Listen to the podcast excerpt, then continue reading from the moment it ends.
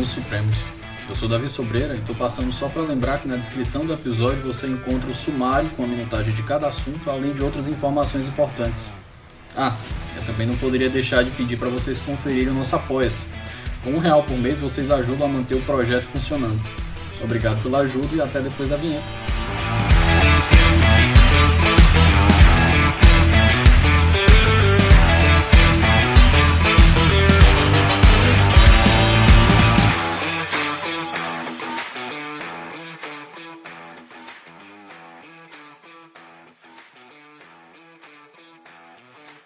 Meus queridos, bom dia, boa tarde, boa noite.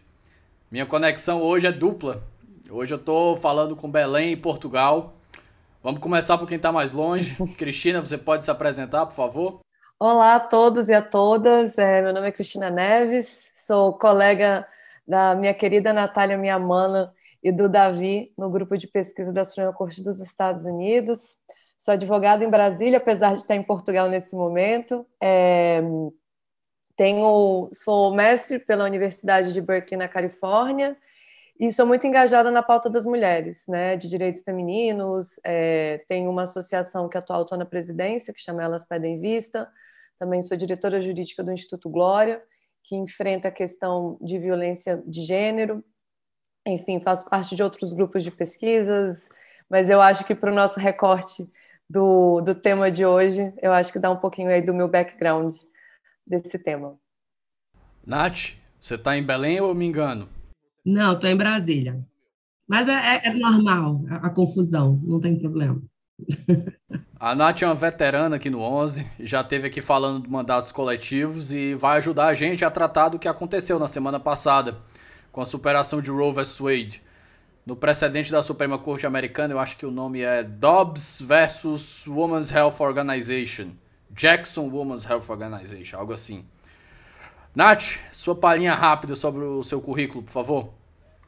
Então, é, também sou companheira da Kika. Desculpa, eu não consigo chamar de Cristina. Pode chamar de Kika. Kika.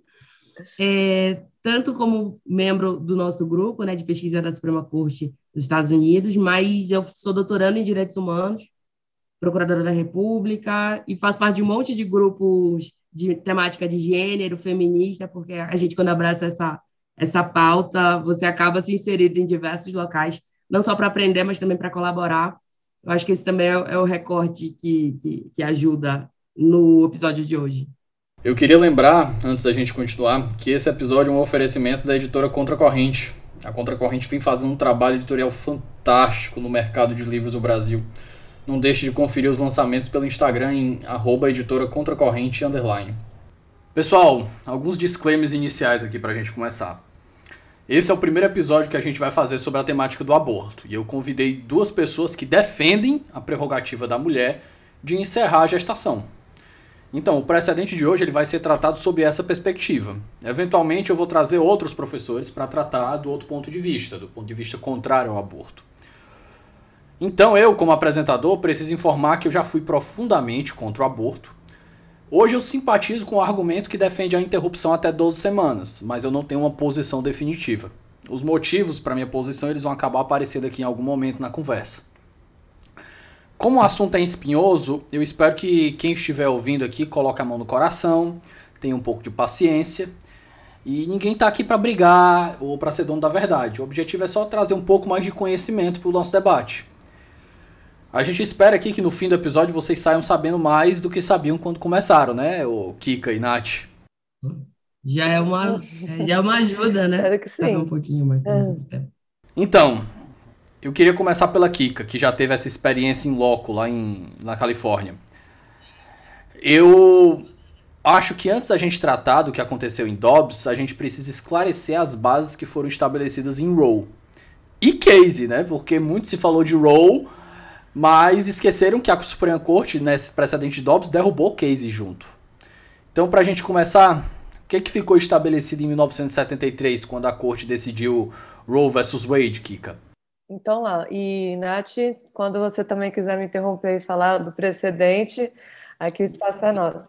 Davi, é, eu sei, enfim, que muitos dos seus ouvintes é, conhecem né, a, o sistema norte-americano, até porque você traz vários professores, acho que isso é muito debatido, mas porventura acho que a gente tem que fazer uma breve explicação caso alguém novo, é, até por ser um tema, né, enfim, que as pessoas estão buscando mais informação, a gente tem que explicar um pouquinho como que funciona os Estados Unidos, né, e o federalismo americano, porque eu acho que como ele diferencia, ele é diferenciado nesse aspecto do Brasil, é, tem causado muita confusão as pessoas entenderem o que tem, o que aconteceu em Dobbs, o que, que aconteceu em Roe, o que, que significa Roe. Nos Estados Unidos, a divisão federal é muito diferente do Brasil. Então, lá, por exemplo, a gente tem estados que você tem a pena de morte e outros que você não tem. É, porque isso fica é, delegado aos estados. Né? A formação norte-americana foi uma formação de se juntarem ali federações, então essa divisão dos poderes é muito grande é, lá. Nisso, em 1973, é, a Suprema Corte entendeu em Roe versus Wade que o aborto ele é constitucionalmente protegido. Então, os estados não poderiam fazer leis que criminalizassem a prática do aborto usando ali um padrão é, trimestral que foi o voto do Blackman. Então, ali é, você estabeleceu que todas as, enfim, leis que fossem estipular é, por esse padrão, esse framework né, trimestral, é, até o primeiro trimestre você não poderia ter nenhum tipo de lei que proibisse é, o procedimento. A partir do segundo semestre você podia regular ali os tipos de procedimento que poderiam ser feitos e a partir é, do terceiro semestre se reconheceu o interesse, sim, do Estado com a vida pré-natal e se permitia ter ali algum tipo de vedação. É, a, ao procedimento dentro dos estados. É, e ali acho que é importante a gente falar do que, que era 1970, a década de 70. Principalmente ali a gente teve o um movimento dos direitos civis, depois veio todo o movimento das mulheres, um movimento feminista de grande impacto. É, eu acho que é muito importante, porque isso em Dobbs foi uma coisa que me deixou muito angustiada lendo o acórdão, é, o não reconhecimento de, desse avanço das mulheres na vida pública. Então, assim, a gente tem vários movimentos dentro do feminismo, do, do, do feminismo, a gente tem vários tipos de feminismos. Então, assim, é, e, e Dobbs, ele simplesmente ignora, né, enfim, o voto ali da maioria, todo esse avanço.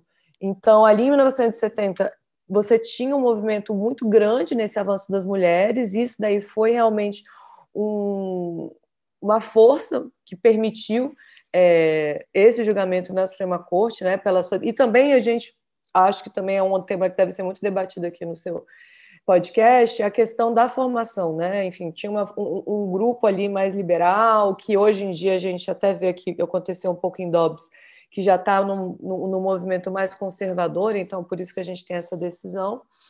É, e isso, enfim, a partir dali você teve essa proteção constitucional do procedimento ao aborto.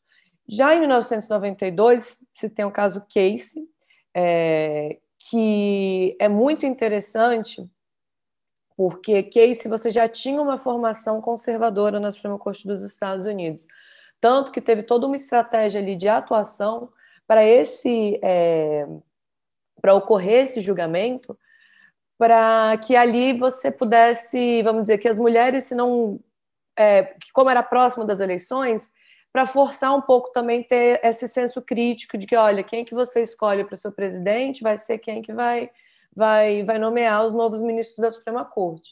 Então, tiveram várias manobras ali dentro do processo, para o processo ser julgado rápido, enfim.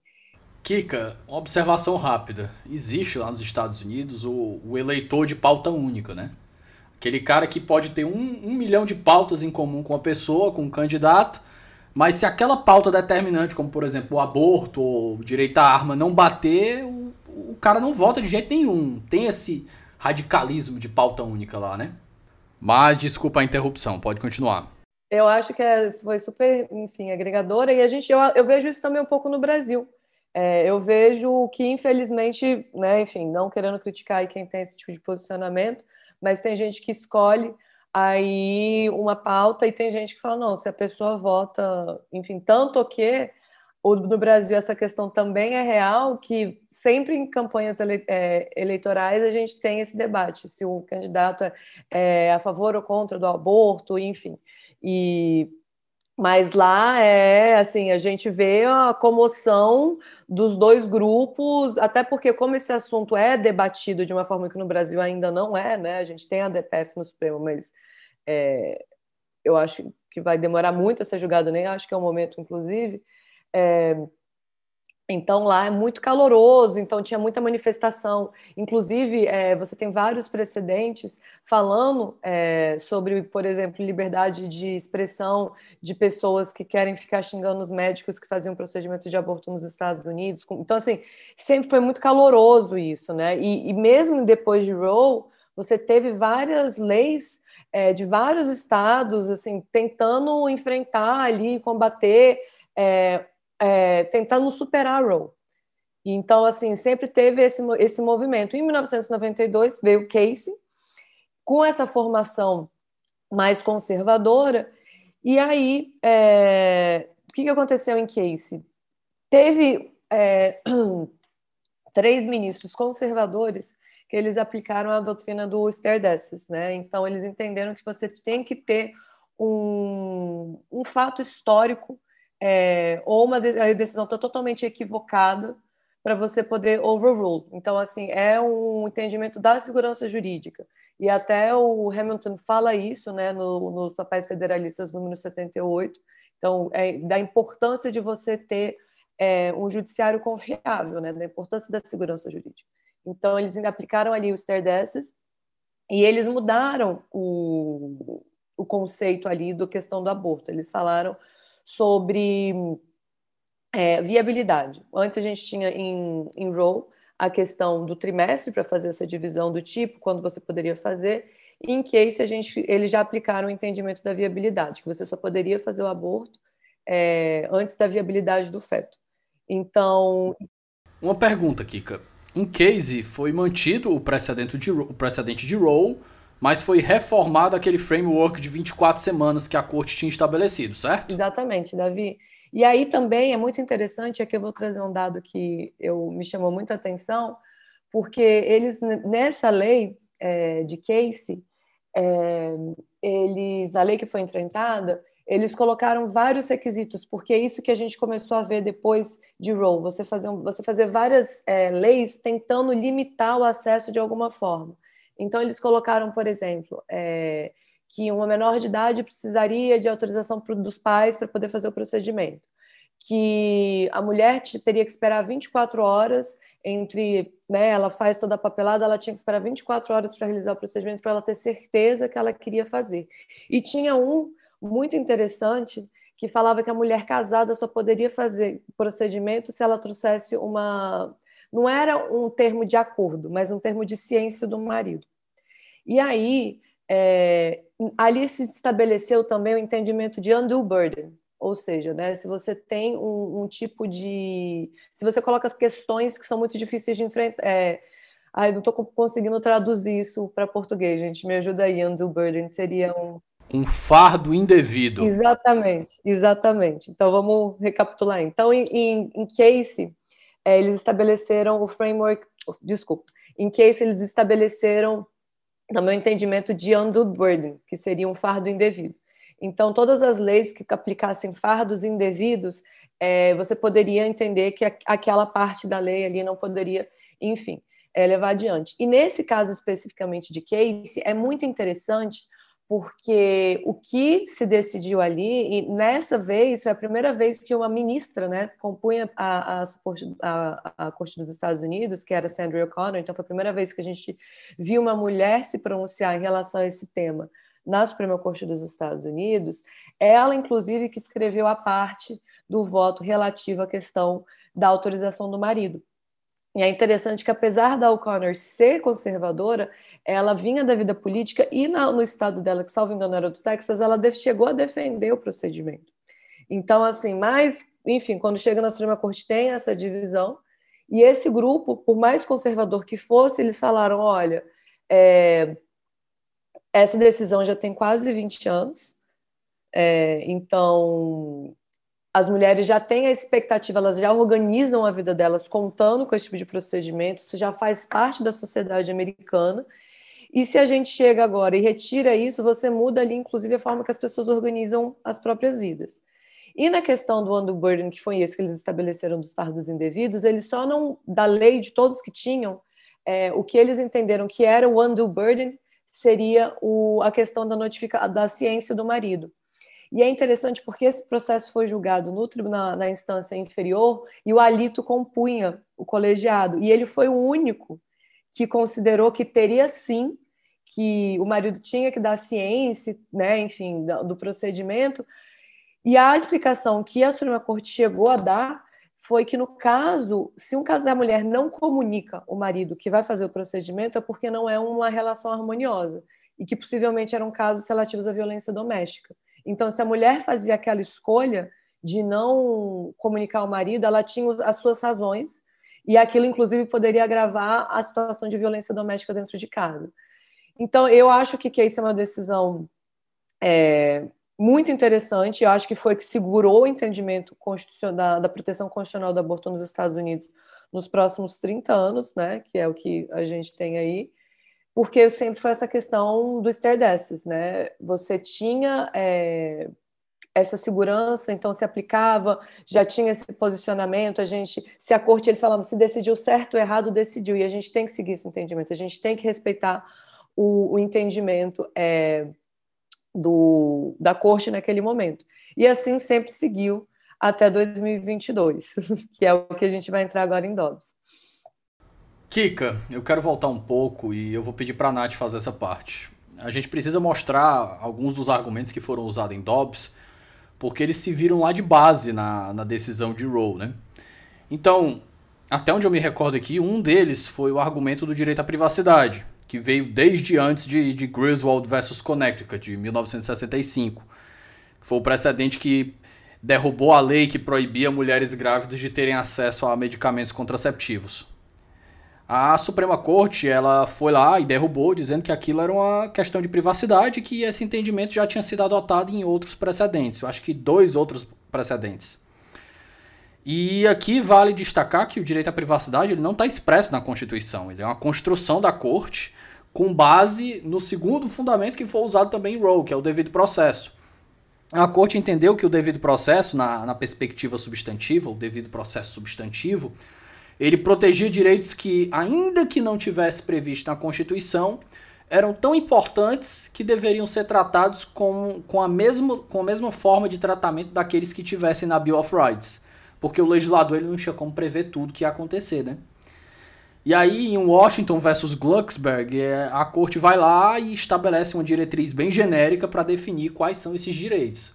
Aí ela vai lá e coloca dois, dois requisitos, né? A corte diz que para que um direito que não tivesse previsto na Constituição fosse protegido pelo devido processo substantivo, ele primeiro tinha que fazer parte das raízes e da tradição do país e precisava estar no conceito de, entre aspas, ordered liberty, né? que, que é a tradução fica difícil, a liberdade requerida, a liberdade ordenada. Com isso em mente, Nath, antes de te perguntar os teus dois centavos sobre o assunto, eu ainda lembro também que a, a Ruth Bader Ginsburg, né, a RBG, que faleceu agora em 2020, ela discordava dos fundamentos de Roe. Ela, ela dizia que ele deveria ter, o precedente deveria ter sido decidido com base na proteção igual e não no devido processo. Só que quando eu estava conversando com o Paulo ele me comentou que o Alito derrubou também essa possibilidade num só parágrafo. Isso sequer fez diferença. Ele pegou, meteu um parágrafo lá e também que não cabia é, a, igual, igual, a igual proteção como fundamento para o aborto. Então, depois de falar horrores aqui, o microfone é seu, Nath. São dois centavos mesmo. É, só para. Quem não gosta, Nath? Informar também, assim, eu sou do, do grupo da escola, a Kika sabe disso, você também. Minha área é mais América Latina, eu gosto da fofoca, e aí eu fico lá para ter acesso às informações e essa temática de gênero, de liberdade, sempre Não, mas é uma fofoca. Vocês estão no nível assim, né, hard, assim, mais aprofundado. Mas o que eu vejo muito, sabe, Davi, é, especialmente nesse caso, é que traz para a gente alguns dogmas, especialmente relacionados à interpretação constitucional, à interpretação de direitos humanos, que é mais minha praia, para demonstrar que, na verdade, você tem uma opinião moral, um, um, uma posição sobre um determinado assunto, e aí você vai se validar em cima de argumentos depois que você já tomou sua decisão. especialmente quando a gente fala de direitos de minorias, que é o caso, a questão do aborto, que né, puxa grandes emoções religiosas, né, morais, ah, eu não faria, não sei se acho certo, é, é, é a, a proteção da vida. E aí você pega esses argumentos que não são exatamente do direito, né? E aí você maquia isso com argumentos jurídicos. Então, por exemplo, forte tradição, história, né, para poder fundamentar a, a, segurança de um determinado direito, ou abra, abraçar mais direitos dentro disso. Mulheres, pessoas negras, minorias de maneira geral, não são considerados na história. Né? Um, um grande fundamento dos direitos humanos é a historicidade. Por quê? Porque direitos humanos são uma luta. Não é fácil. Ninguém acorda um dia e garante que a mulher vai ter autonomia no seu corpo, que a pessoa negra vai ter acesso a voto. Isso não acontece, né? nem nos melhores sonhos. Então, é uma luta, e é uma luta histórica. Isso quer dizer que na história, e aqui pego o destaque de quando, por exemplo, a gente teve é, é, é a Constituição dos Estados Unidos, naquele momento histórico, mulheres não eram sujeitos, não votavam, não eram considerados. A mulher era no espaço privado. Então, como é que você pode usar um argumento histórico, por exemplo, para dizer se o rol vai abrir ou vai fechar, um rol de direitos humanos, se à época elas não eram consideradas humanas? Se hoje, em 2022, a gente já discute direito ao aborto e vira todo esse, né, esse debate caloroso, imagine 1700 e, e Guaraná de rolha não tem condições, não era é, é, considerado. Mulher não tinha direito, a mulher era do espaço privado. Na Grécia era no espaço privado, Roma, espaço privado. Nós estamos vindo de uma tradição de séculos de exclusão, que não se desconstrói assim, né, num instalar de dedos, fácil, não é rápido. Então, é, o judiciário, nesse ponto, e aí tudo bem, ah, o federalismo, né, temos que garantir a liberdade dos estados, é uma questão moral, né, que, que, que traz discussão que o legislativo deveria decidir. Mas existem certos direitos que, se a gente for deixar todo o tempo para um poder específico decidir, especialmente um poder que não tem representatividade desses grupos excluídos, quando é que isso vai ser garantido? Nunca. Né? Então, é, é, é, apesar da, das críticas, eu tenho diversas críticas ativismo judicial, etc., certos direitos e certos é, é, é, contextos especialmente considerando a história, deveriam ser levados em consideração para o judiciário decidir, para o judiciário se posicionar para a garantia de direitos, para salvaguardar o mínimo né, que, que a gente tem. Então, é, meus iniciais centavos nesse, nesse, ponto, porque não consigo fazer todo um apanhado como a Kika fez, né, sobre o histórico, bem Glória Pires, não me sinto capaz de opinar nesse ponto mas é, é, na parte de direitos humanos e de fundamento constitucional, de garantias fundamentais, que não estejam escritas, e óbvio que não vão estar escritas, eu, eu fico louca com esse argumento, porque quem que ia prever em 1700 e pouco que mulheres vão ter direito ao aborto? Ou direito à vida? Não é sujeito, não era gente, né, para ser levado em consideração. Então, não dá para fechar os olhos para as questões sociais, para as questões históricas não, não tem linearidade né, nisso. Então, para começar, é, é, os centavos seria mais ou menos dessa linha Davi, assim, que, que eu queria levantar.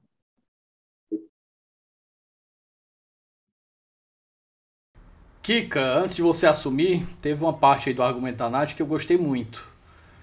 Sendo super reducionista aqui, a gente pode dizer aqui no sentido do que ela, do que ela falou, que quando se defende a normatividade da tradição, você reafirma as bases do establishment. E se o establishment é contra ou se omite em relação a um determinado grupo vulnerável, a tradição vai perpetuar isso. Eu estava lembrando uma conversa que eu tive com o Pontinho sobre esse assunto lá no episódio 28, sobre a teoria do. A, uma teoria de justiça do Amartya Sen. E ele explicou essa, essa ideia através da mão invisível do, do, do Adam Smith. E ele diz que ó, o mercado ele reproduz o que já existe. E se é, a gente primeiro, não fizer uma intervenção, as coisas elas vão continuar foi, do mesmo foram jeito. um milhão, é, muito humildemente aqui, eu acho que ela agregou muito ao debate. E eu acho que aqui, é, sei que seu último episódio, né, Davi, foi com a Melina Faquin, que falou de constitucionalismo feminista. Então, isso é a discussão. É, foi a lei, o Estado, a organização social foram feitos por homens. Então, assim, não se tem essa perspectiva das mulheres. Então, assim, se o opressor que está criando a lei ela sempre vai oprimir determinados grupos. Então, em 1789, na Constituição dos Estados Unidos, era óbvio que não ia se pensar nisso. Então, assim, é, a gente tem, né, que é o entendimento, que também tem tudo isso na Suprema Corte, se você é originalista ou não, né, mas eu vejo que tem que realmente, a gente tem que ter um olhar para o direito da Living Constitution, né, que é do David Strauss. Você tem que ver é, como que a sociedade se movimenta, né, que as pessoas buscam espaços, que você se reconhece a humanidade. Então, assim, é, nesse aspecto, é, a RBG defendia mesmo que tinha que ser o fundamento é, de, da questão de igualdade de gênero. Ao meu ver, é, tinha que ser um fundamento acrescentar. Eu acho que não precisa se basear exclusivamente em um e outro, mas eu acho que poderia agregar sim ao debate se isso fosse debatido, até porque a questão de gênero foi muito debatida nos Estados Unidos, mas ela também ficou é, estabelecida no escrutínio intermediário, ela não tem o escrutínio máximo como a questão racial é, tem. Então, assim, é, não se reconhece no nível máximo de escrutínio quando você está analisando as leis relativas à desigualdade de gênero nos Estados Unidos. É, e aí. Que, que eu acho que aqui vale um, uma rápida digressão para a gente explicar, para quem não está familiarizado, a, os tipos de escrutínio da Suprema tá, Corte. Tá, então vamos lá. É, você tem três tipos de escrutínio nos Estados Unidos, né? Que é o rational basis, é, que é o, o, padrão mais básico. Então, você só precisa comprovar ali que há um interesse é, do Estado naquela lei e, e comprovar o efeito que aquilo causa. Então, assim, são para questões relativas, vamos dizer, é, econômicas, enfim, você vê a constitucionalidade da lei é, de uma forma muito. É, realmente são níveis de escrutínio. Deixa eu pensar aqui. São os níveis de rigor com os quais a, a Suprema Corte vai analisar determinada matéria. Exatamente. Quando você vai, então, é o nível que você analisa, então você tem o um nível mais básico, né, que é o rational basis, que você não tem, vamos dizer assim, você não precisa comprovar que todas as imposições ali estão extremamente é, ligadas, entendeu, a, a, determinada pauta. Então você pode ter alguns, é um pouco mais fluido, vamos dizer, da forma que eles interpretam. Você tem o intermediário, é, que você tem que comprovar que os efeitos da lei estão ligados ao interesse do Estado, e aí você tem o máximo, que você tem que comprovar, a lei tem que estar totalmente voltada é, para aquele interesse do Estado. Você não pode ter é, alguma coisa que não esteja relacionada àquilo. É porque eu não estou conseguindo formular aqui, fica em inglês as coisas na minha cabeça. Kika, o strict scrutiny, eu estava lembrando aqui que ele é o mais rigoroso dos escrutínios, que é usado para as questões de raça, por exemplo. Ele é muito parecido com a ponderação do Alex. Ele diz que a norma precisa ser necessária para alcançar um interesse estatal imperativo, é, essa norma ela precisa estar tá estreita, estreitamente ligada à realização desse interesse e tem que usar os meios menos restritivos por isso, para isso, né? E dá para você enxergar um paralelo fácil aqui com, com a ponderação da é, ela, O recorte da lei ela tem que estar muito ligado ao interesse do Estado. Você não pode. É, é, porque até no direito constitucional dos Estados Unidos, toda vez que você vai escutar, estudar escrutínio, eles até apresentam uns desenhos. Eu acho isso engraçado, porque eles colocam assim como se a lei tivesse totalmente encapada é, no interesse do Estado, enquanto o intermediário, a lei pode estar um pouquinho distanciada e no rational basis ela já fica mais, vamos dizer assim, mais solta. E é, a questão de, de raça nos Estados Unidos, né, foi muito interessante isso de gênero e raça nos Estados Unidos, porque é, primeiro você teve um avanço é, da questão racial nos Estados Unidos com Brown versus Board of Education, mas foi toda uma construção ali feita pelo Thurgood Marshall, que depois virou ministro da Suprema Corte dos Estados Unidos. E a, a pauta de gênero, ela foi feita da mesma forma nos Estados Unidos, comandada em grande parte pela RBG. Só que, como a associação que a RBG é, atuava, eles tinham dois tipos de financiamento. E aí vem a questão do aborto o financiamento do grupo de igualdade de gênero é, tinha um financiamento que eu acho que era da instituição Ford, eles falaram, não, mas a gente não apoia aborto, então vocês não podem defender aborto aqui. Então você tinha dois grupos, um que era de direitos sexuais e outro de igualdade de gênero. A RBG só atuou em, em, em ações é, como advogada de igualdade de gênero e não, apesar de defender, apesar de reconhecer a importância escreveu esse paper que ela defende né, a questão da fundamentação de Roe, que estaria equivocada pelo fundamento em si. É, e aí você teve todo esse avanço, mas a questão de gênero parou no escrutínio intermediário. Então você não precisava de uma lei ali totalmente tailored, né? É o termo que eles usam, é, vamos dizer, recortada com aquele objetivo. E a RBG sempre lutou por isso. Então, assim, é, agora com Dobbs, você vê, inclusive, isso me chamou muito a atenção, porque ele falava, eles falaram muito em rational basis, sendo que em decisões anteriores se considerava que em questões de aborto especificamente era o, o, o escrutínio estrito, né? o strict scrutiny. Então, é muito. É, Para mim, é uma decisão que eu olho e parece que eles não reconhecem em nenhum aspecto o avanço das mulheres nos últimos 50 anos.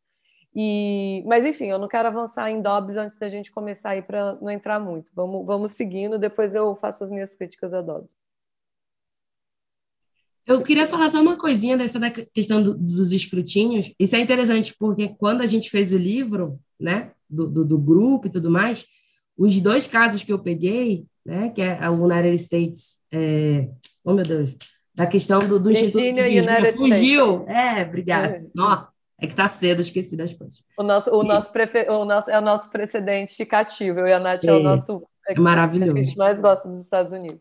E o tanto Homer versus Evans também, que traz a questão da, da, da, da comunidade LGBT, eu fui ter que estudar sobre escrutínio, né? Porque era uma técnica é, específica. E aí, o que me chamou muita atenção é porque você consegue identificar, porque é uma técnica usada para discutir basicamente igualdade, né? Assim, na, na prática, a questão da 14ª emenda.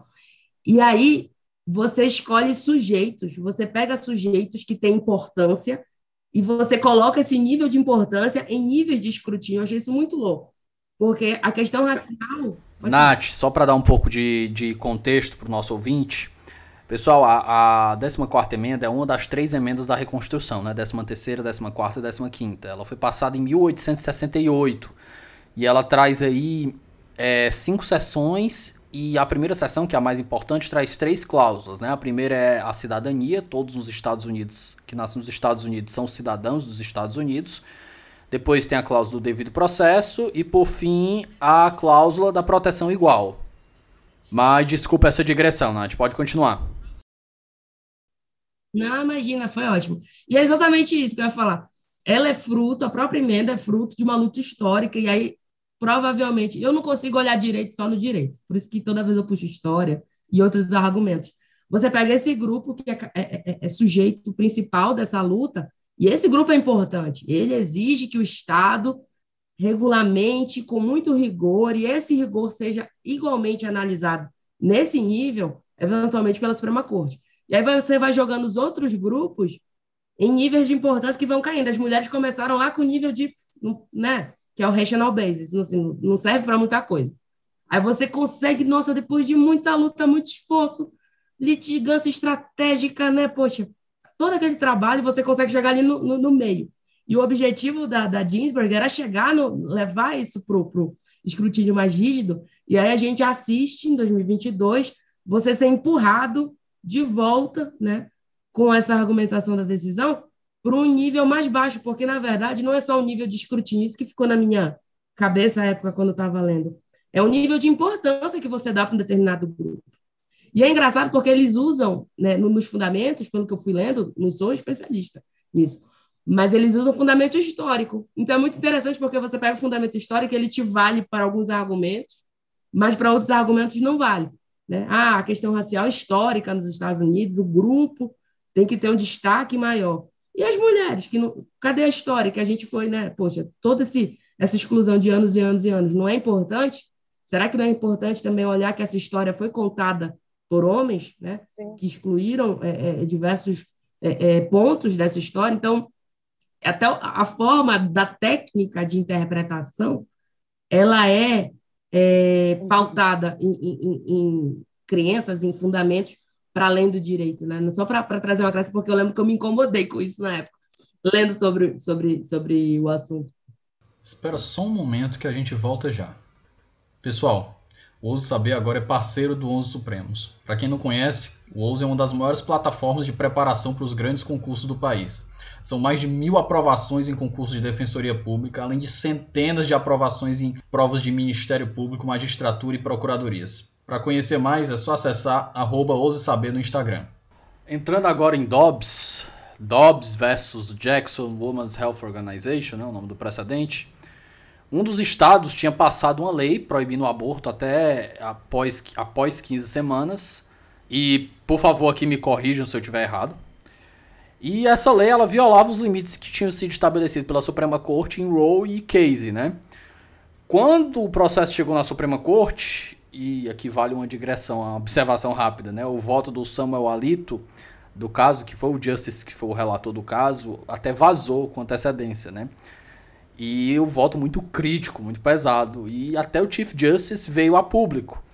O John Roberts é algo muito incomum. E ele veio negar, dizer que, apesar do, do documento ser autêntico, ele não representava uma opinião da corte. Só que não, né? Quando a decisão saiu, deu para ver que praticamente era uma reprodução. Mas continuando. Na hora que a decisão saiu, a primeira coisa que me veio à cabeça é que nenhum nenhum grupo nos Estados Unidos ia gostar tanto daquela decisão quanto as pessoas defensoras da segunda emenda, né? Que é a, a, a emenda que garante o direito a, ao porte de armas. Porque no dia anterior a Dobbs, uma decisão sobre segunda emenda tinha saído beneficiando as pessoas que defendiam a segunda emenda, pró-segunda emenda. E na hora que ela começou a ser debatida e criticada, o assunto foi tirado de pauta por Dobbs, né? E, e, aí eu não posso deixar de, de questionar, né? Porque são pessoas que defendem as mesmas pautas que estão ali defendendo as armas, mas você. Ah, então, assim, essa história de pro-life, para mim, quais vidas a gente escolhe, sabe? É, o time de Dobbs foi muito favorável à decisão anterior. Mas, feita essa digressão, voltemos a Dobbs, né? A, a decisão ela tem 213 páginas, algo muito atípico na Suprema Corte dos Estados Unidos.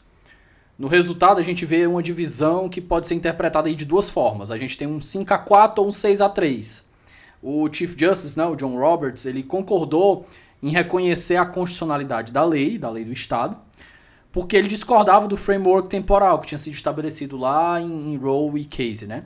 Mas ele não queria ir tão longe a ponto de derrubar os precedentes, né? De derrubar Roe e Casey. E eu não sei se vocês tiveram a mesma impressão que eu. Mas enquanto eu li a decisão, eu senti que o Alito estava descarregando ali toda a frustração dele em ter que aturar o precedente desde o dia em que ele entrou na corte. Mesmo ele e o Brad Kavanaugh tendo dito que o precedente precisava ser respeitado e, e falaram isso durante as sabatinas deles, né, as respectivas sabatinas no Senado. Mas de volta à decisão, eu preciso tocar em duas feridas, porque isso aqui não é só uma conversa de brother, né? E eu acho que o argumento da Nath, né, sobre apelar para a tradição, ser uma forma de reforçar as vulnerabilidades, eu acho esse argumento muito forte, Nath, de fato, não tem como negar. Mas o argumento do federalismo do Alito, sobretudo no contexto americano, ele é, ele é de uma solidez muito difícil de bater, na minha opinião. Porque o federalismo ele é a base, e aqui eu vou tirar um, um número aqui daquele lugar, né? 87,5% dos casos da Suprema Corte. Você vai ver. É, esses dias eu estava pegando um, artigo aqui que estava estudando para terminar o artigo do nosso novo livro sobre precedentes eleitorais da Suprema Corte. E eu estava escrevendo sobre o colégio eleitoral e, de novo, tá lá o federalismo como questão. O federalismo ele vem sendo pauta desde o início do século XIX na Suprema Corte. E quando o Alito faz essas bases da, da decisão, tudo bem que tem outros argumentos, mas quando ele finca essas bases no federalismo, e ele diz que antes de Rose, Estado regular a matéria antes de, durante 180 anos, eu não tenho como reco não reconhecer a solidez e a força de um argumento desse nível. Mas, feitas essas considerações, o que vocês têm a me dizer sobre o tema? É, Bem, eu acho que eu vou começar então falando dessa questão do federalismo. Eu entendo e eu acho que quando a gente estuda a formação dos Estados Unidos, a gente sabe que isso é realmente essencial dentro da organização deles, é o que eles celebram, tanto que a gente vê isso, inclusive nas eleições, já que a gente está falando até do nosso livro, né? Você tem há alguns anos os, né, que você tem votos da maioria é, votos totais, mas em relação aos colégios eleitorais se elege outro presidente. Foi o caso de Trump. Né? Eu acho que tem alguns anos aí que republicano não ganha com a maioria dos votos nos Estados Unidos, mas em razão do desenho dos colégios eleitorais é assim. Historicamente é assim. Eles têm essa divisão é, federal muito diferente da nossa.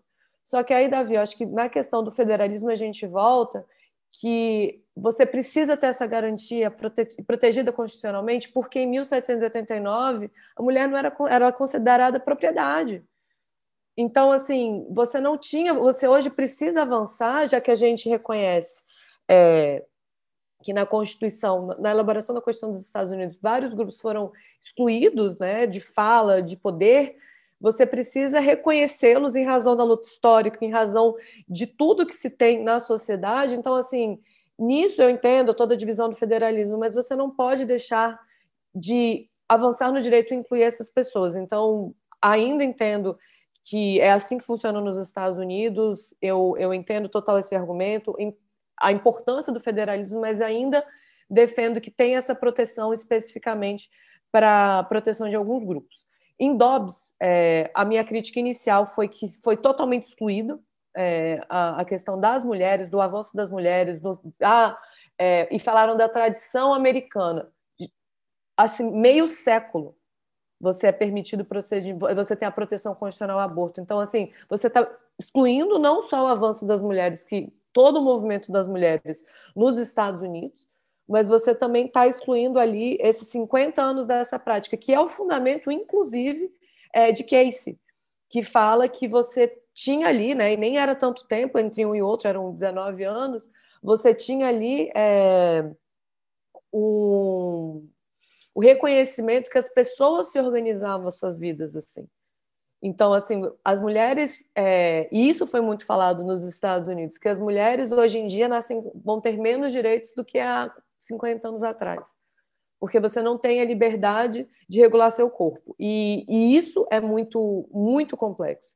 Mas aí um outro ponto que eu trago aqui é ele, o, o Alito citou muito na decisão dele é, três doutrinadores, né? Ele sempre fala. O que mais me chamou a atenção, até os outros eu não, não conheci, o que mais me chamou a atenção é Hale. Não sei se vocês sabem quem é Hale, ele está falando de Sir Matthew Hale, que era um um doutrinador americano que chegava a defender que não existia estupro entre casais, que se uma mulher e o marido eram casados, não poderia ser cometido ato de estupro, porque, enfim, é, é, porque não está aparecendo aqui, a gente está gravando, não dá para ver a expressão da Nath, que está maravilhosa. Esse é, o, é, essa pessoa que o Alito cita em Dobbs. Então, assim, é, é, é, e isso, imagina, Sir Matthew Hale, ele deve ser de 1800 e alguma coisa, nem sei certamente, mas enfim. E ele cita pessoas e, e posicionamentos porque o aborto sempre foi criminalizado. Quando você estuda a história da mulher, o avanço da mulher, muito mais do que isso, você entende que toda a questão do corpo é de controle do corpo.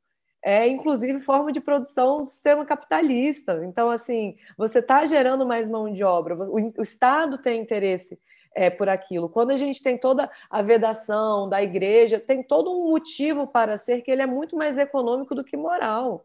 E aí, hoje em dia, se.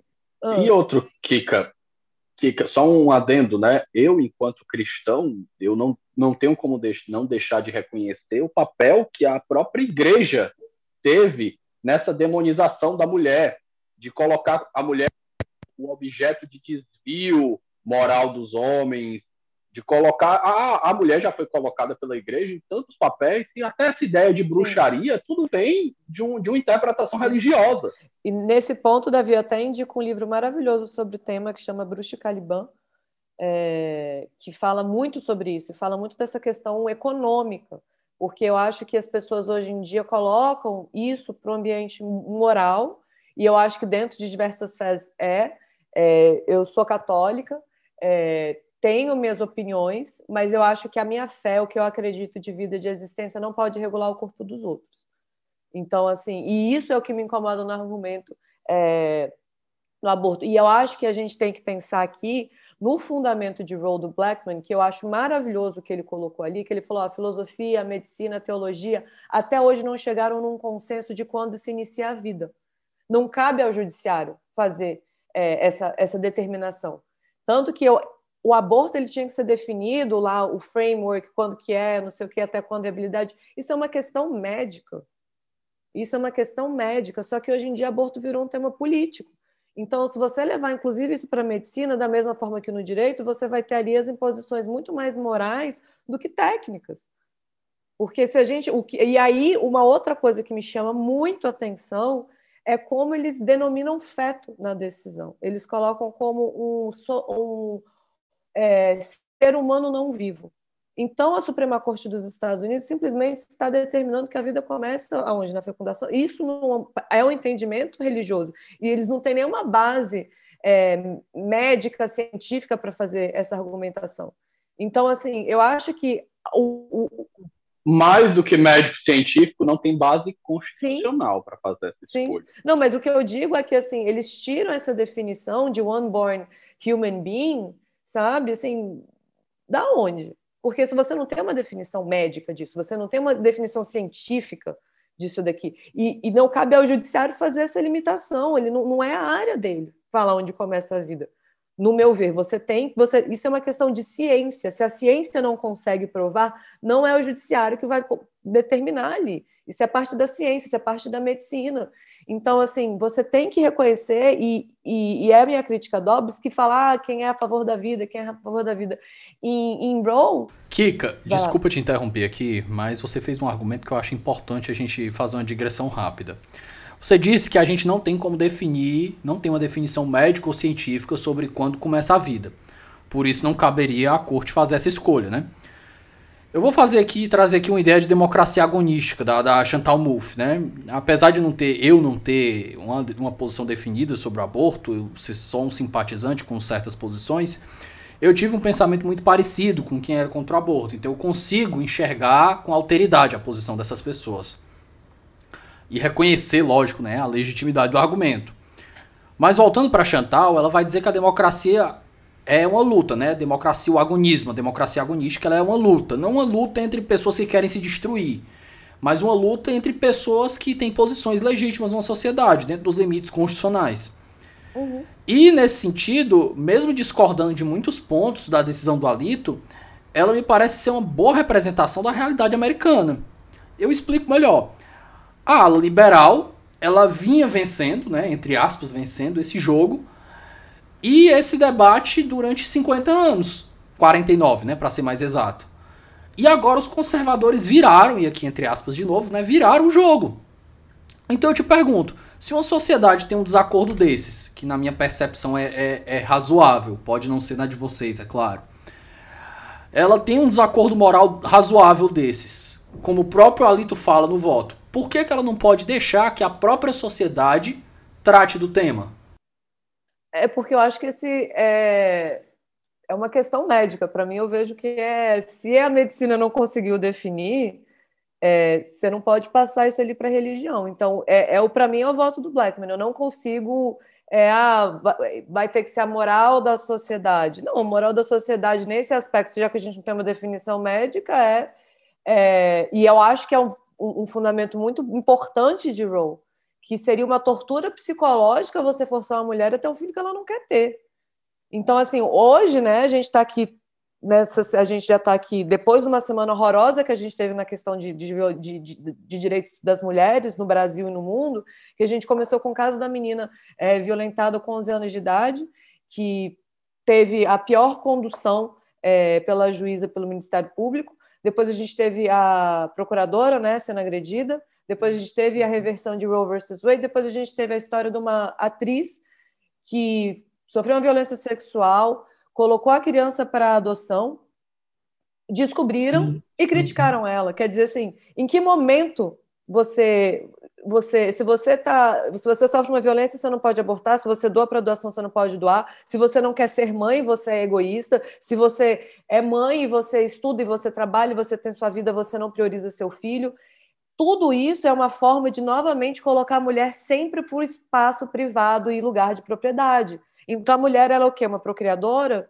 É, isso eu acho que é o grande debate que choca e que machuca. Então, assim, é, nessa questão moral, é, para mim é, um, é uma questão médica, É, a gravidez é um processo médico, né? A Nath é mãe, acho que todas as minhas amigas que têm filho, eu não sou, é, falam muito da dificuldade da gravidez, não é. Tem umas mulheres que, enfim, ficam muito felizes, mas é um procedimento doloroso, é pesado, as mulheres não dormem bem. Então, assim, você impor isso a alguém. E outra coisa, não só da mudança física do corpo, Sim. emocional, sabe? Depressão pós-parto, sabe? Quantos casos de suicídio que a gente tem de mulheres sofrendo depressão pós-parto? Quer dizer, não se olha para delicadeza que é isso na transformação no corpo de uma mulher. E, e você está falando para ela, não, você mesmo sim. E outra coisa, os homens abortam diariamente quando eles não querem ter filhos.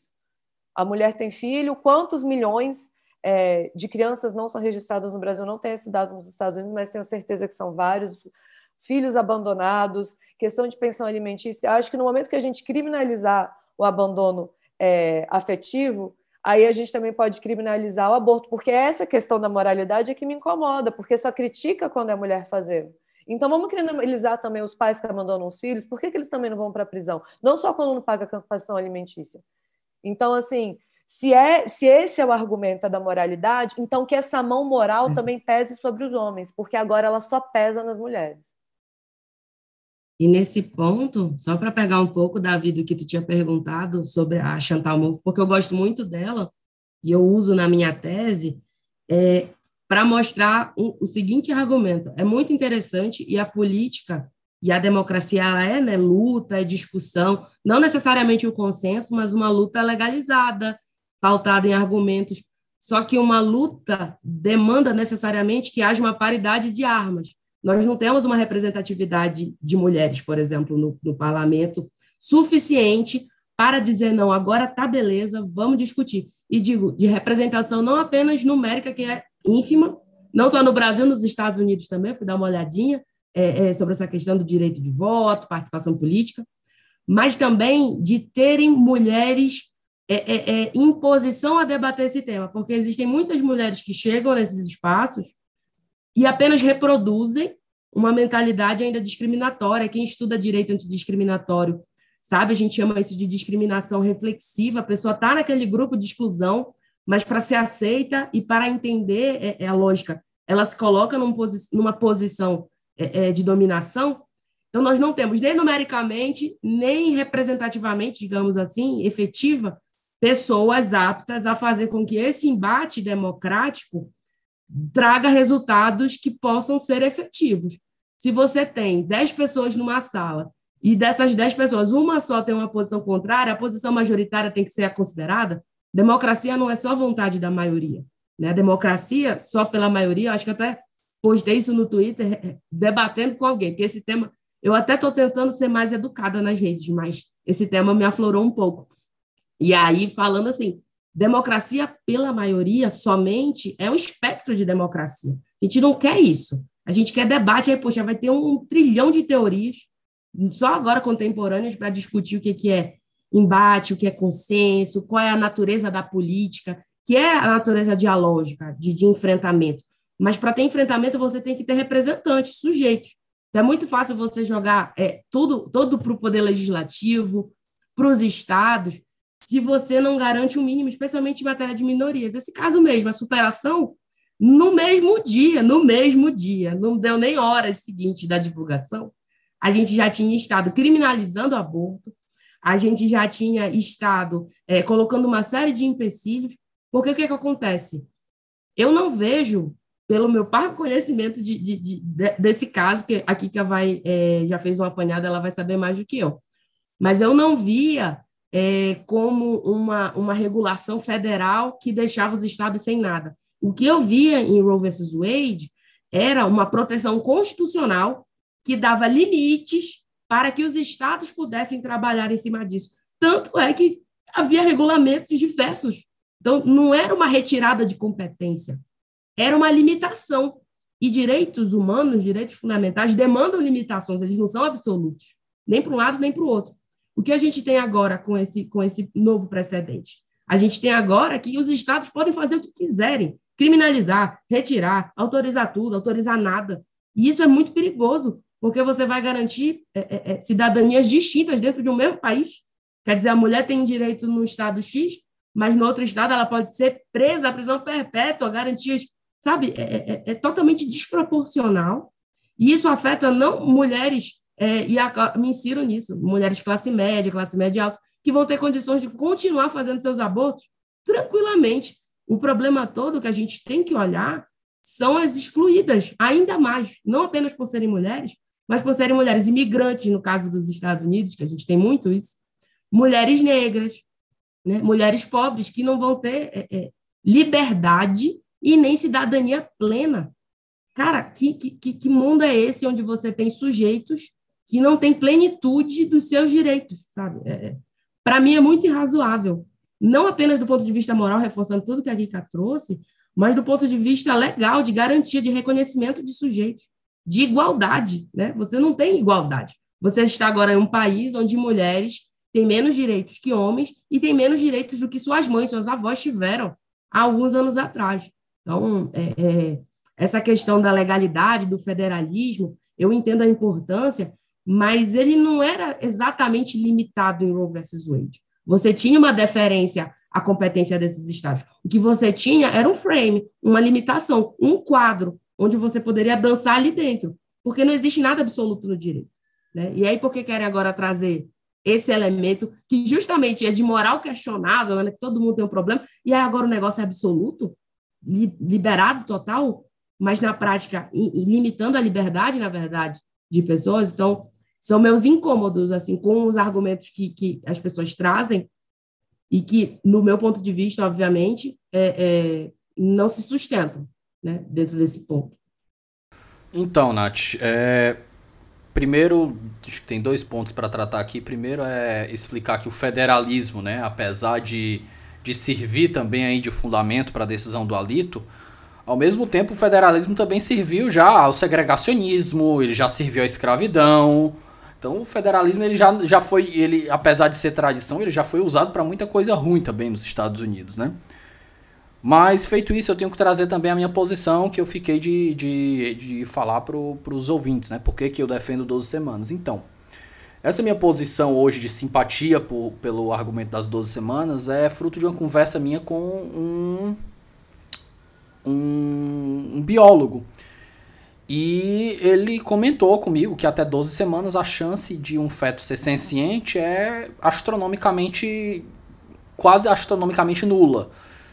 E foi um, um, algo que me sensibilizou, algo que me tocou, que meio que parece um, um, meio termo razoável para meio caminho entre os dois, né? E a pessoa fala, ah, mas não, não tem, a ciência não diz, eu, beleza, mas foi algo que me sensibilizou.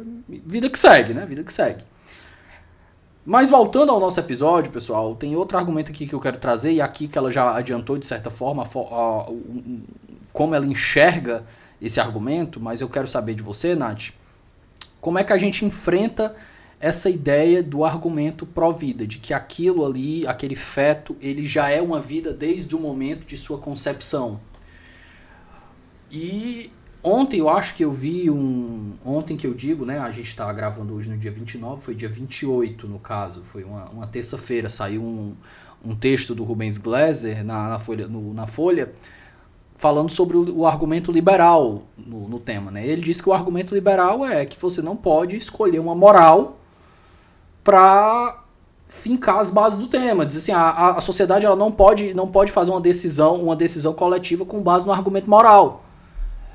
Mas, feita todas essas observações e digressões aí, Nath, sua posição sobre o tema, por gentileza? Além da questão científica, Davi, que acho que a Kika já trouxe aqui, que, enfim, a gente é do direito, né? Eu mal sei matemática, que dirá biologia e outras ciências, então não me sinto é, capaz de, de limitar, mas o, o, o, que me traz e me provoca muito argumento, acho que a Kika até falou isso em algum grupo que a gente participa de discussão, nem, nem me recordo, mas que me provocou, e é exatamente isso.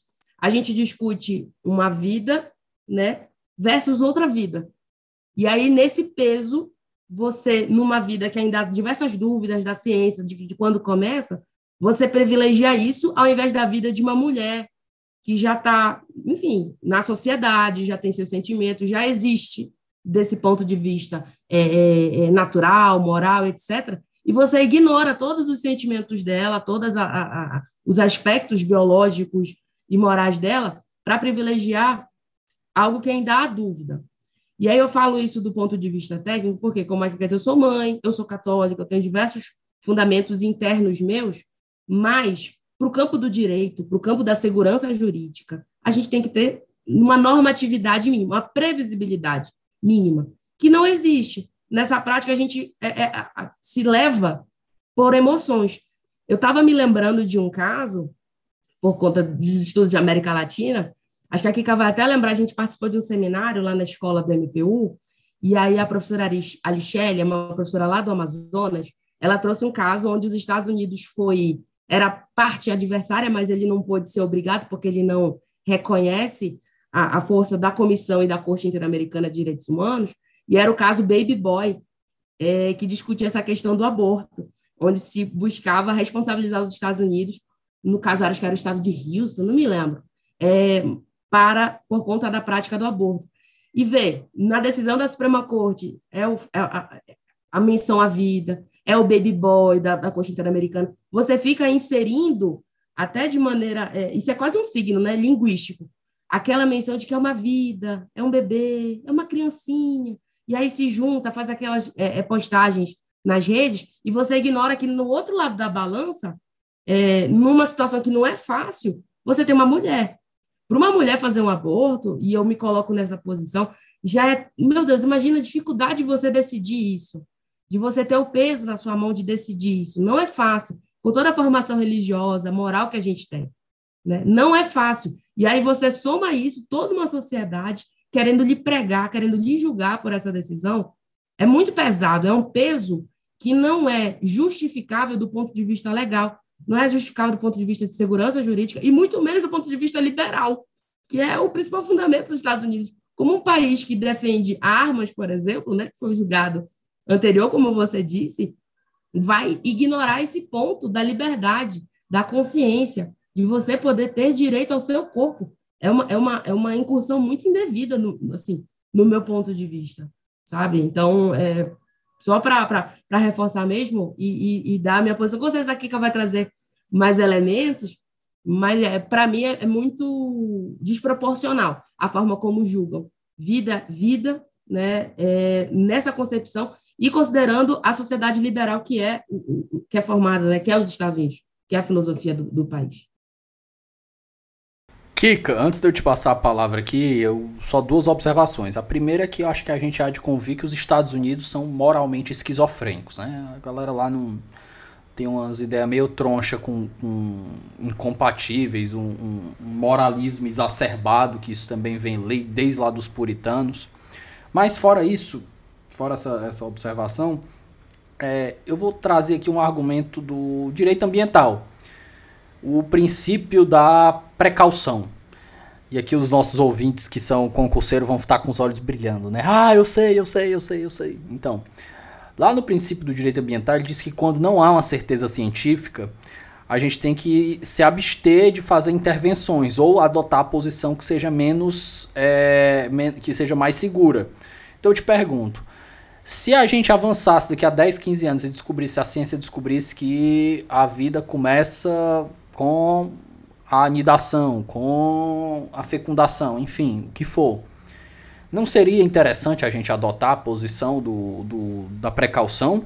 Davi, é, a minha questão com esse argumento é que a gente tem que basear no conhecimento que a gente tem agora. Então, assim, se a gente não, não. Ah, pode ser que no futuro, quantas vezes, né? Quer dizer, a gente avançou na ciência, a gente viu até muito no meio ambiente, né? Quantas vezes a gente viu que a gente está fazendo absolutamente tudo errado no meio ambiente. Então, assim, eu, eu entendo que pode ser por esse fundamento, enfim, que isso daí poderia ser um argumento, mas eu acho que no momento que a gente tem, é o que a Nath falou, a gente tem mais certeza que a gente está protegendo essa vida dessa mulher do que é, a, a, ciência ela já demonstrou que a gente tem duas vidas ali. E uma a gente tem certeza da viabilidade da existência dela, a outra a gente não tem. Então, ali dependendo do framework. E aí eu complemento o que a Nath falou aqui, é, que o procedimento de aborto certamente deve ser um dos mais difíceis que uma mulher vai passar. E quando a gente fala a favor do aborto, a gente é contra, na verdade, a criminalização. Porque é, com certeza não é um procedimento que se celebra, que as mulheres, quando vêm as mulheres comemorando, que pode, é porque muitas morreram para poderem fazer o, o, procedimento. Muitas destas não puderam mais ter filhos. Muitas não, não é, é, o poder de escolher, é o poder de avançar na sociedade. Então, e é um poder, na verdade, das mulheres celebrando que o Estado minimamente vai poder acolher essa mulher num momento muito difícil da vida dela. Nesse ponto que, que eu lembrei do, do, do, da posição feminista, né, quando, eles começam, quando elas começaram a passar essa ideia do, do aborto, de fazer um, um, um reframing da, do discurso, né? Porque de um lado tinha quem era pró-vida, aí do outro que era o que? Era pró-morte, pro aborto, um negócio feio, né? Difícil de você passar na cabeça das pessoas. Então elas fizeram aquela mudança, né? Mudou, saiu do pro, pro que eu acho que não sei nem se chegou a existir um pro abortion, e foi para um pro choice. Fiz, fez um reframe aí para ajudar a promover melhor a, a ideia no pensamento da sociedade, né? no imaginário social. Não, e eu acho que é bem isso, a gente reconhecer essa fala que, na verdade, você está fazendo, você está defendendo que a mulher tem direito à escolha. E, e, isso é muito complexo, porque nessa pauta o que parece é que não, você não tem controle do seu corpo.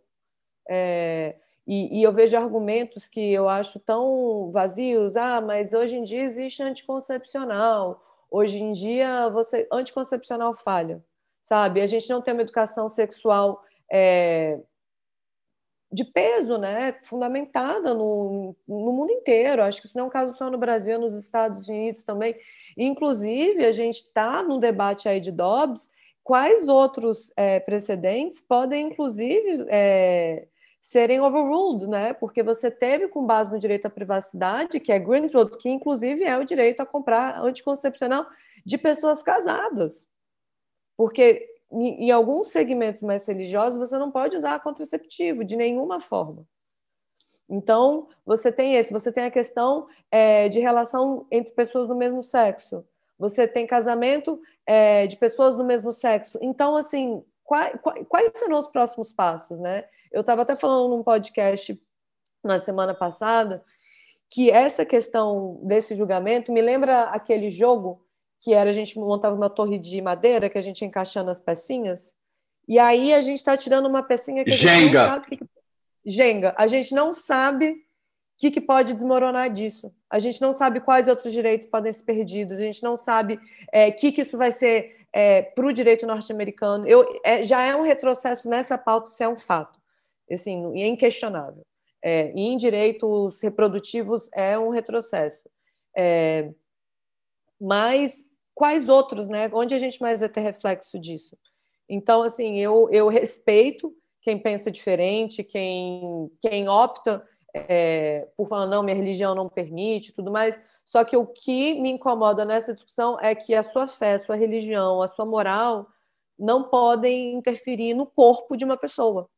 Então, assim, e eu acho que é engraçado, isso a gente discutiu até no grupo de pesquisa, porque se tenha toda a questão do debate, né, ah, da vacina, da obrigatoriedade, eu falo assim, às vezes são as mesmas pessoas que se recusam a tomar vacina porque não querem intervenção do Estado no corpo, elas viram e falam assim, ah, não, mas não pode abortar, mas isso também não é uma intervenção do Estado no corpo?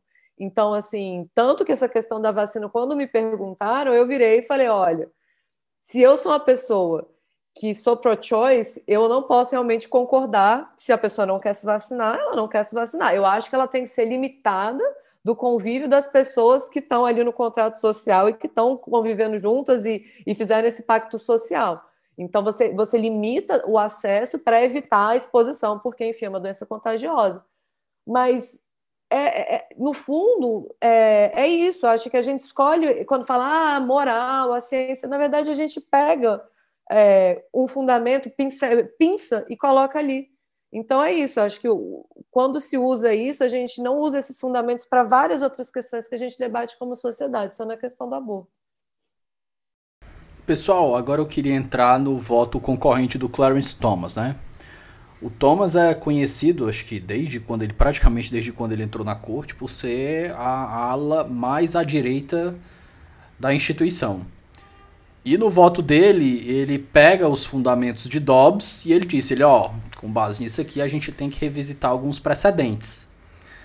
E ele cita três precedentes importantes. Um precedente é Griswold versus Connecticut, que a gente já comentou aqui sobre os, os contraceptivos, de 1965. Ele fala de Lawrence v. Texas, que é de 2003, e Obergefell v. Hodges, que é de 2015. O Lawrence fala de, de um caso que a Suprema Corte derrubou leis anti-sodomia. Ela declarou inconstitucionais leis anti-sodomia, né? E aí eram leis que puniam praticamente homossexuais. E o Bergefell reconheceu-se o casamento entre pessoas do mesmo sexo. Curiosamente, como já comentaram até no, nos comentaristas analistas do, do, nos Estados Unidos, Curiosamente, ele esqueceu uma decisão que tem mesmos fundamentos, mas não foi mencionada por ele, né? Que é Loving versus Virginia, que foi permitir o casamento entre pessoas de raças diferentes. E o Thomas é um homem negro casado com uma mulher branca, né? Mas, rapidinho, voltando para os outros três precedentes que foram citados, tem um ponto aí que me chama a atenção, porque por mais que eles queiram visitar, isso pelo menos na minha opinião, né? Na minha opinião de Zé Ninguém na fila do pão, é que essas decisões, por mais que elas tenham devido processo substantivo como fundamento, na eu ver, todas elas têm muito mais, é, além do direito à privacidade, a proteção igual. E a proteção igual, ela supera o devido processo substantivo, a meu ver, porque ela tem expressa previsão constitucional.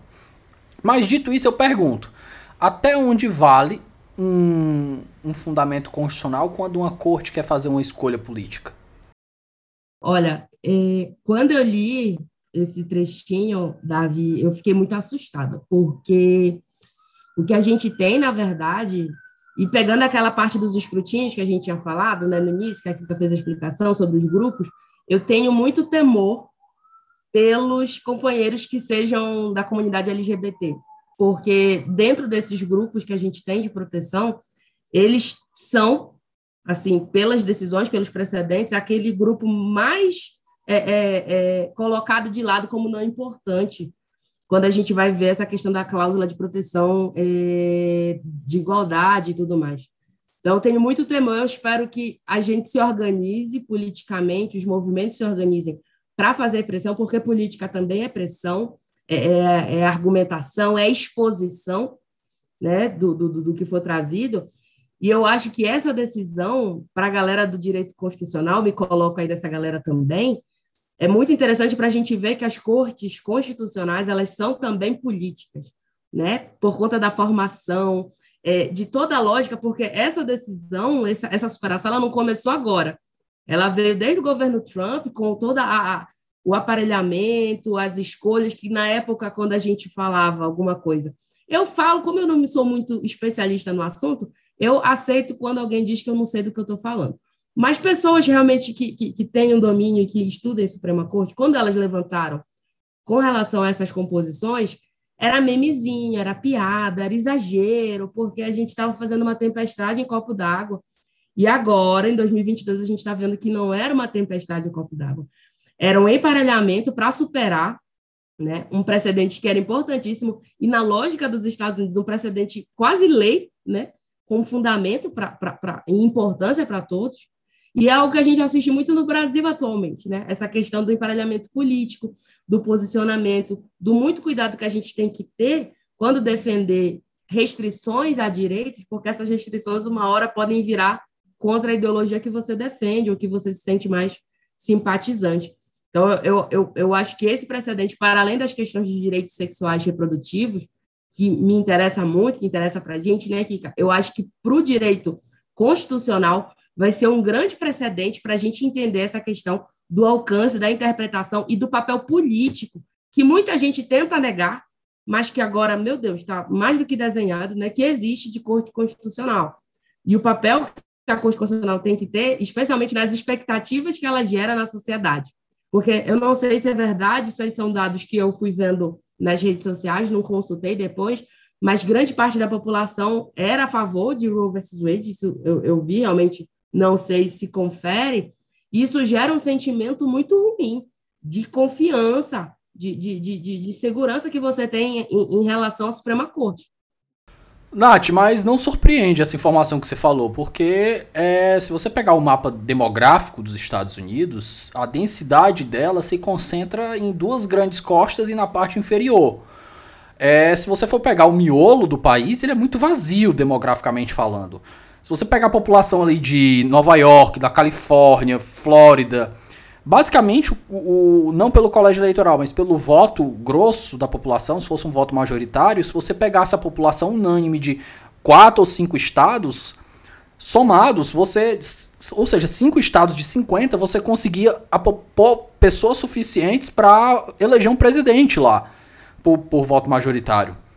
Então não surpreende, porque a maior concentração de pessoas está nessas extremidades onde tem. Nessas extremidades que eu digo, né, nas costas, né? Onde tem cidades que são muito cosmopolitas. E essas cidades mais cosmopolitas, elas tendem a ser mais liberais.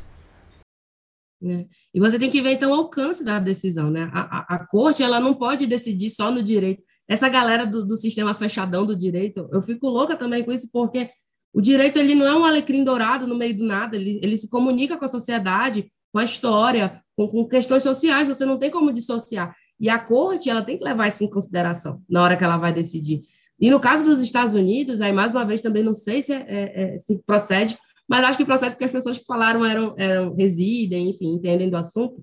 Mas, por exemplo, essa mulher que ela é proibida de abortar ou que é criminalizada, enfim, né, é, é de realizar esse aborto, ela vive num país que não tem é, licença maternidade, que não tem creche, que não tem assistência de saúde plena. Meu Deus, você coloca essa mulher numa situação que já é da gravidez, já é super complicada, e é uma carga que ela vai levar para a vida inteira. Quando você é mãe, eu, pelo menos, olha, nunca mais dormi direito, porque você está sempre, todo tempo sobressaltado.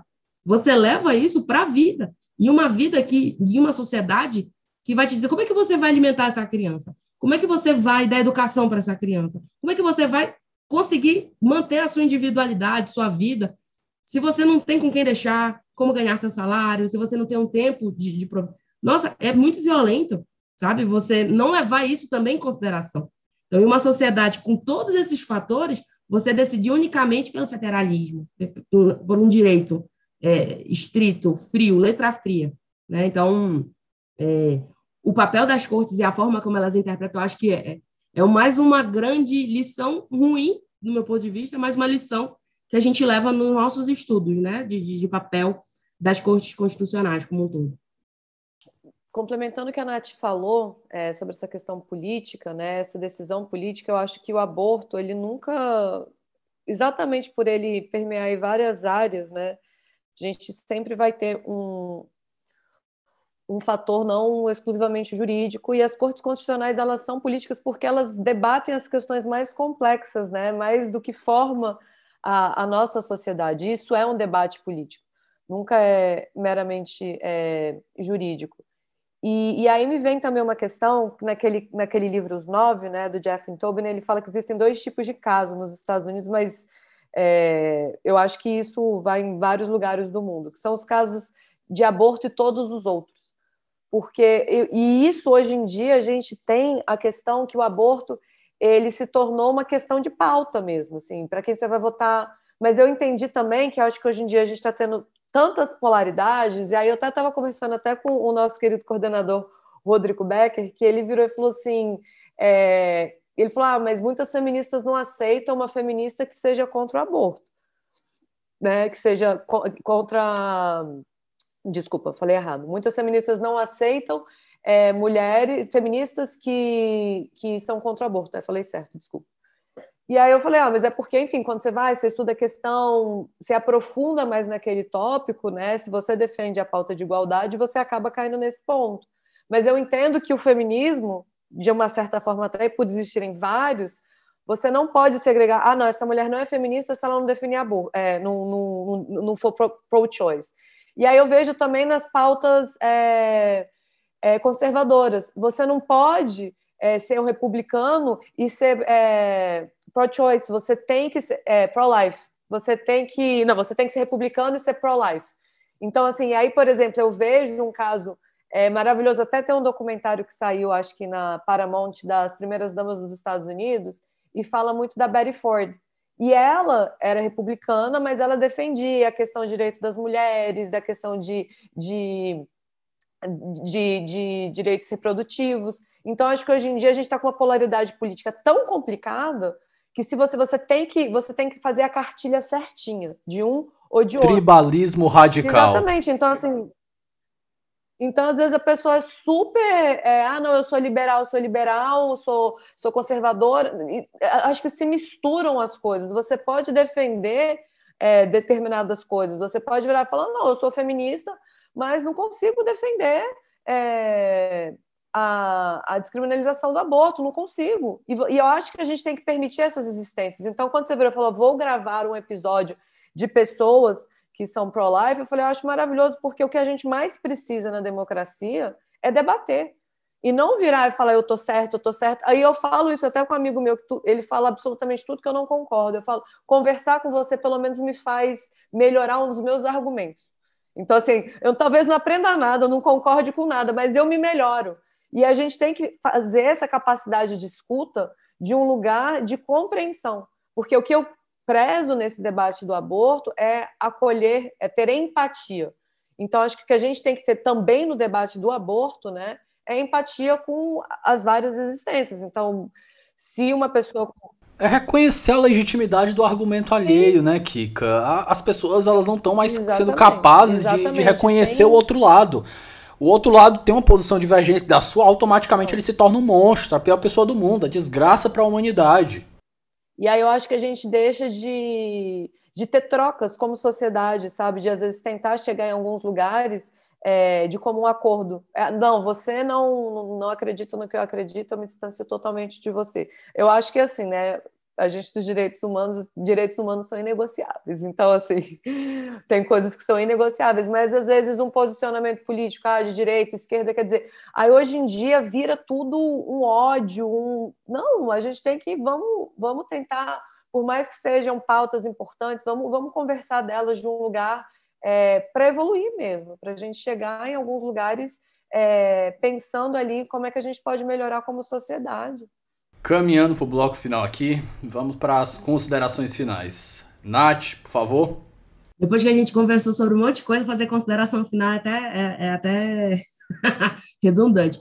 Mas, é, primeiro, Davi, obrigado pelo espaço. Primeiro, porque eu estou compartilhando ele com a minha amiga Kika, é, para trazer argumentos para a gente poder discutir sobre essa questão do aborto, porque, como ela disse em um dos momentos, a gente passou aqui no Brasil uma semana muito difícil de, de, de, de, de violações mesmo. E, e, pelo menos eu, como mulher, quando eu vejo uma outra mulher passando por uma, uma situação de violência dessa, ou sendo retirada, ou sendo tolhida no seu direito, é, me dói muito, me dói muito num lugar que eu não sei nem explicar, talvez é, é para além do jurídico, assim, a questão mesmo de, de se preocupar, sabe, com o futuro que eu tenho uma filha. É, eu sei que esse argumento é meio mala, mas assim, eu fico preocupada com o mundo que ela vai crescer, com, com os valores que ela vai ouvir, o, com que direitos ela vai ter que lidar. E eu espero que ela lide com a plenitude de todos os direitos humanos e garantias que ela possa ter.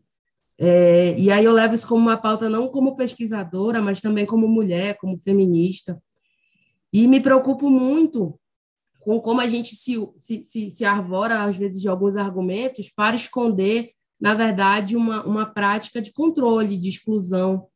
Então, fico feliz pelo espaço de poder aqui estar conversando. Eu espero que quem ainda não tem a posição, e é normal você não ter posição, um assunto complicado desse, né? Imagino você já ter que assumir algum lado, mas que escute os argumentos, que reflita sobre esses argumentos e que a gente pense ali em que sociedade a gente quer viver em que sociedade a gente quer que as futuras gerações. Você trouxe o argumento do direito ambiental naquele momento, e o direito ambiental é todo pautado nisso, né? Na gente, nesse momento, ser aí a voz daqueles que ainda não estão aqui, das gerações que vão vir. Então, é exatamente isso. A gente tem que se preocupar com as gerações que vão vir. Em que sociedade eles vão viver, que sociedade, que direitos eles vão encontrar. E é muito nosso papel trabalhar em cima da, da melhor forma de convivência né, dessas diversidades e, e, dessas garantias dentro da nossa sociedade. Então, mesmo é, é, agradecer por conta dessa função que a gente tem e parabenizar pelo podcast, que é maravilhoso. Parabenizar minha amiga aqui, que é diretamente de Portugal, muito chique, né? Que estou com saudade. E é isso, Davi, muito obrigada. Eu fico à disposição para quem quiser conversar também depois sobre esse assunto. É, bem, vou iniciar minha fala agradecendo. Quando o Davi me fez o convite, eu brinquei que eu zerei na vida, então estou super feliz de fazer parte do seu podcast. A seleção aqui de pessoas é absolutamente incrível. É, espero que eu tenha contribuído para o tema. É, e no que a Nath falou agora, né, eu estou aqui acompanhando um seminário em Portugal. Ontem teve uma mesa sobre democracias plurais, né, que era a mesa das mulheres, vamos dizer assim. É, era o ministro Noronha coordenando e tinham várias mulheres ali falando de questão de gênero, né, presença das mulheres nos tribunais, na política. E tem sempre um grande nome, né, que é uma interlocutora dessa pauta, que é a Renata Gil, de presença das mulheres, e ela falou uma frase da Clarice Lispector, que fala que não basta existir, queremos pertencer. Então, é, acho que na pauta dos direitos das mulheres, o que a gente está mais querendo é pertencer ao debate, é poder também colocar os nossos valores, as nossas liberdades, as nossas escolhas. É, é uma pauta muito sensível. Imagino que alguma ouvinte, né, que vem escutar esse podcast já tenha passado por esse procedimento. Então, assim, é, registro aqui toda a, a minha empatia e a minha força e, e, o que me preocupa é quando a gente não leva esse debate num lugar de acolhimento, tanto para quem discorda, para quanto quem já fez, para quem concorda. Eu acho que o que a gente mais precisa hoje em dia, é, e aí, né, feminista sempre tem que citar outras feministas, a gente tem que seguir um pouco, acho que o que a Albert Hooks é, defende, né, da gente criar uma comunidade de amor, de acolhimento, sabe, de, de realmente reconhecer o outro como outro, como outro quer existir. E eu acho que o que a gente tem mais obrigação na vida é dar espaço para o outro mais ser o que ele deseja ser. Então, é isso que eu defendo. Eu acho que a gente tem que fazer a revolução aí é, da compreensão, da empatia, para a gente tentar caminhar para uma sociedade mais acolhedora para todos os tipos de existência. Então, a pauta é super difícil, é, não é fácil para quem fez, para quem defende, para quem não defende. Só espero que a gente consiga se respeitar nesse processo para a gente conseguir evoluir democraticamente para uma sociedade melhor. E muito obrigada, beijo para a Nath, minha mana, que foi um presente do nosso grupo de pesquisa. E muito obrigada, Davi, pelo espaço. E parabéns pelo podcast. Pessoal, bloco final. Agora, indicações culturais, indicações de leitura. Eu vou deixar as indicações técnicas para vocês, obviamente. E eu faço o pontapé inicial aqui com dois, duas obras do, do, da Netflix, né? Dois, dois documentários, uma minissérie documental, né? Os Estados Unidos luta por liberdade e que fala sobre a 14ª emenda. O terceiro, o quarto episódio é sobre a integração da 14ª emenda ao universo feminino, mas vale a pena assistir os cinco ou seis episódios. E também o Roe vs Wade, né? Roe v Wade lá também no, no Netflix. Cristina, quais são as suas indicações, por gentileza? É, a gente tem que indicar o nosso livro, né, da Suprema Corte dos Estados Unidos, é, que, que, inclusive é, o artigo de Roe versus Wade foi escrito pelo, pelo Lucas e pela Manu. É, eu escrevi sobre Casey. É, tem nessa questão da literatura eu indico esses dois. Tem outro documentário que eu acho muito importante para quem tem interesse na questão de gênero nos Estados Unidos, que é o documentário da RBG, é fantástico. É, eu tive a alegria de levar esse, esse documentário para vários tribunais. Apple TV? É, é, sim, porque ele é um documentário que eu tive a alegria de fazer exibições dele. Acho que foi o filme que eu mais vi na vida, que foi um projeto delas Pedem Vista, a gente levar esse documentário para vários tribunais, a gente fez a apresentação na OAB Federal e a primeira exibição pública desse documentário foi feita no Supremo Tribunal Federal, na época o ministro Toffoli era o presidente, então agradeço imensamente ao Supremo e também à secretária da época, Daiane, da secretária-geral na época, que abriram as portas do Supremo para a gente né, ver a história da RBG, se inspirar na história dela nesse avanço da questão de gênero. É, também indico esse, esse documentário das primeiras damas dos Estados Unidos, está na Paramount, então é bem interessante contar a história da Roosevelt, da Michelle Obama e da Betty Ford, então mostra assim, a importância dessas mulheres nessa questão é, ativista, já citei é, o Caliban e a Bruxa, e indico aqui de uma forma geral, ampla, as obras né, voltadas do constitucionalismo feminista, que a professora Melina Faquin já teve aqui, também seguida com a com a professora Christine Petter, e também toda a literatura da Catherine McKinnon, que acho que nessa questão de gênero nos Estados Unidos é um, um marco e realmente é um divisor de águas na, na perspectiva de direito e gênero, né? enfim, da visão das mulheres no direito. Eu, a, as nossas leituras são muito próximas, né, Kika? Então, é, é, a Kika já falou do Calibanha Bruxa, da Silvia Federici, que é, enfim, acho que é a obra para a gente entender essa noção da mulher e do, dos corpos dessas mulheres como um elemento fundamental no sistema capitalista. E aí, quando a gente fala de sistema capitalista, tem o pessoal que, ah, vai falar de marxismo, né? Tem aquela, aquele receio. Mas é um livro maravilhoso para a gente entender como a história lidou e como o sistema, o dinheiro, né, lida com corpos femininos. Eu acho que traz uma, uma visão muito interessante para todo mundo. Os livros que tratam sobre constitucionalismo feminista, a professora Melina Faquin, eu fui aluna dela, teve o um podcast, né, um episódio aqui gravado com você, Davi. Então, com certeza ela fez todas as referências aí possíveis, mas tem um material muito bom para tratar.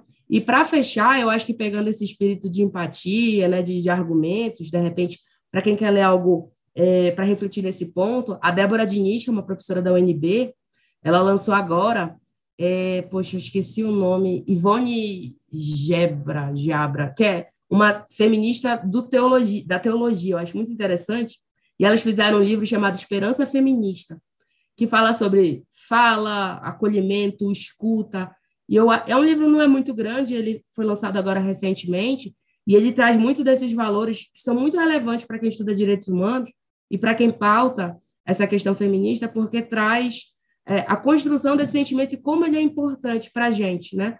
Poder perceber a importância desse diálogo.